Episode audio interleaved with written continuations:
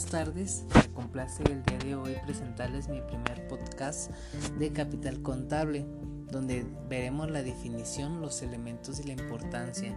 Me presento, soy Gerardo Romero de Luna, estudiante de la Universidad Interamericana para el Desarrollo en la licenciatura de Administración de Empresas en el modo semiescolarizado. Este primer podcast va dirigido a todos los estudiantes que están estudiando fundamentos o contabilidad o finanzas. Hablaremos primeramente sobre lo que es el capital contable. El capital contable es la diferencia que se encuentra entre el activo y el pasivo de una determinada empresa. Suele ser el reflejo de las inversiones de los que son propietarios de la organización o empresa. Por lo tanto, los dueños de este patrimonio se comprometen como los accionistas o socios de la empresa. Debido a esto, este capital se le puede conocer en contabilidad también como capital neto, capital líquido, capital propio o patrimonio. En algunas ocasiones se podría confundir con el capital laboral, que consiste en la disposición de los recursos con los que cuenta una empresa para que pueda operar. Del mismo modo, puede suceder que una empresa pueda contar con un gran capital contable, sin embargo, puede que no tenga la liquidez para que pueda operar. Esta situación se debe a que las cuentas de activos de la entidad suelen ser en su mayoría de carácter fijo o no existe una adecuada rotación de activos. Antes de seguir con el tema, me gustaría primero nombrar los elementos que consiste el capital contable. Elementos del capital contable. Dentro de los negocios es fundamental el uso de la contabilidad. Su validez no solo se enfoca en la interpretación de la información financiera y económica. Actualmente se debe utilizar de manera obligatoria para que se cumplan las obligaciones fiscales y también para la presentación de los informes financieros a las diversas entidades públicas y privadas que muestran interés por saber cuál es la situación financiera de su empresa. Este patrimonio conforma ciertos principios de contabilidad que mayormente son aceptados y pueden determinar por las diferencias que existen entre la totalidad de activos de la organización menos el total de los pasivos. El resultado no expresa por sí mismo una razonable proporción, pero sí es una referencia clave que el empresario debe tener y debe saber interpretar de forma adecuada. A continuación, se mostrarán los principales elementos que conforman el capital contable. En este primer punto encontramos el capital social.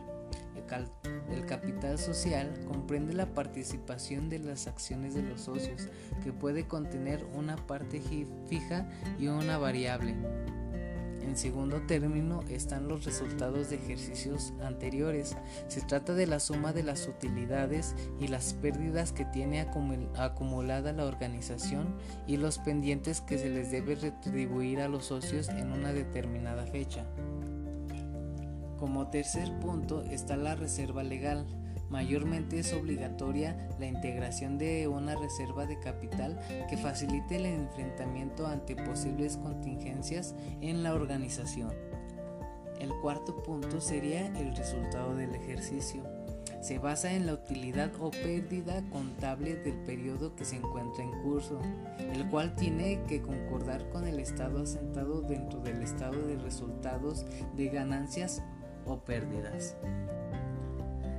Quinto, actualización de activos no monetarios. Pueden surgir a partir de la revelación de los activos fijos y partidas parecidas que contienen una contrapartida que cuenta con el capital contable. Sexto, reserva para reinversión mayormente no debe ser obligatorio. Sin embargo, ciertas empresas lo incorporan como parte de su política de crecimiento empresarial y es por eso que se destina a la inversión de tecnologías nuevas o también para responder los activos productivos.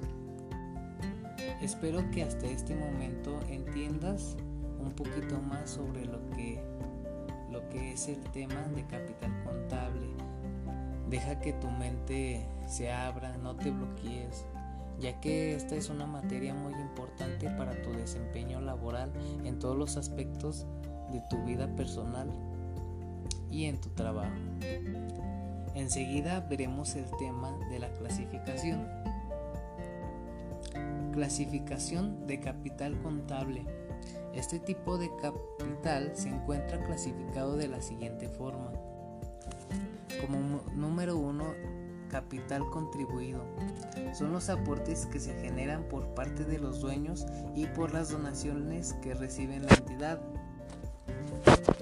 En el siguiente punto hablaremos de la clasificación del capital contable, ya que son varios puntos muy importantes para efectuar en nuestra carrera y nuestro desempeño laboral.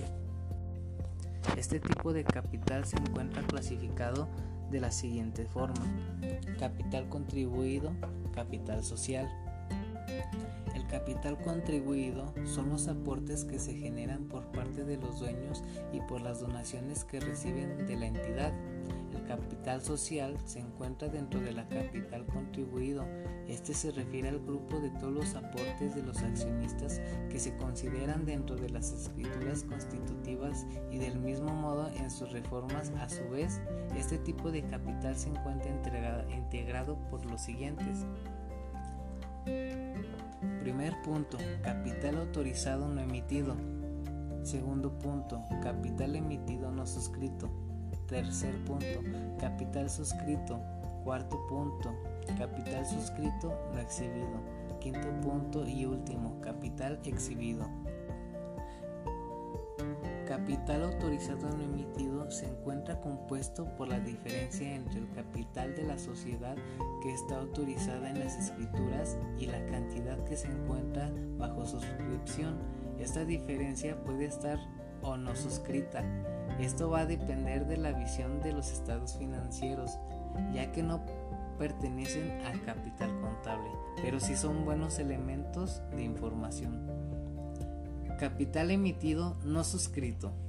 Esta representación por la parte del capital que se encuentra emitido en las actas de asamblea de accionistas es la parte capital social que tampoco forma parte de los elementos del capital contable por parte del punto de vista financiero, sin embargo, sí desde visión informativa. Capital suscrito eh, es la parte que representa el capital que emiten los accionistas comprometidos a exhibirlo. En este caso los estados financieros suelen ser parte, ser parte del capital contable. Capital suscrito y no exhibido.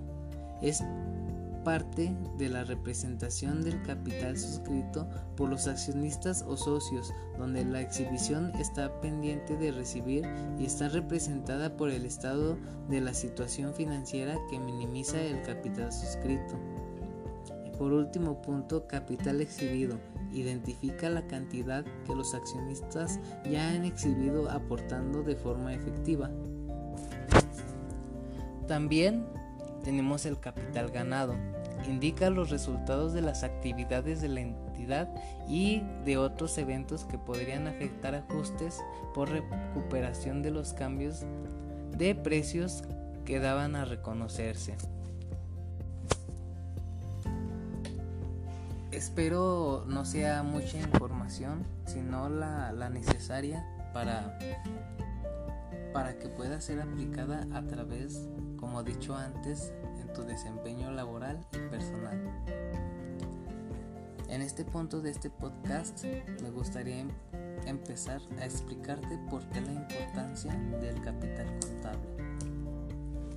El capital contable que se determina adecuadamente es una herramienta muy importante para los inversores, ya que pueden contar con una base sólida para establecer el valor contable de las acciones la proporción del mismo que se vinculan con toda y total de activos y para determinar el nivel de producción que genera la inversión de los accionistas como parte de una supuesta evaluación financiera. Si por el contrario el capital se determina negativamente, podría generarse una situación desfavorable para la empresa, con ciertas variaciones legales que oscilan entre la mitad y las dos terceras partes del capital social que se pierde. Es posible considerar que la empresa se encuentre técnicamente quebrada, siendo probable su disolución por la demanda legal de las partes afectadas, como la son el Estado, los proveedores o los empleados. Puede llegar a reflejar el bienestar o malestar financiero de una empresa, por lo tanto, su adecuada interpretación únicamente no se debe considerar importante para los usuarios externos que se encuentren interesados en tener conocimiento sobre la situación financiera, sino también para los trabajadores sindicales, empleados administrativos, socios que deben estar conscientes del alcance de su importancia. Esto sería todo por este podcast me, da un gusto haberte explicado sobre el capital contable. Espero sea de ayuda para tu progreso, para tu crecimiento. También espero que lo puedas escuchar una vez más. Que sea ayuda para tus estudios dentro de la universidad. Te agradezco por, por el tiempo y por la tolerancia. Muchas gracias. Música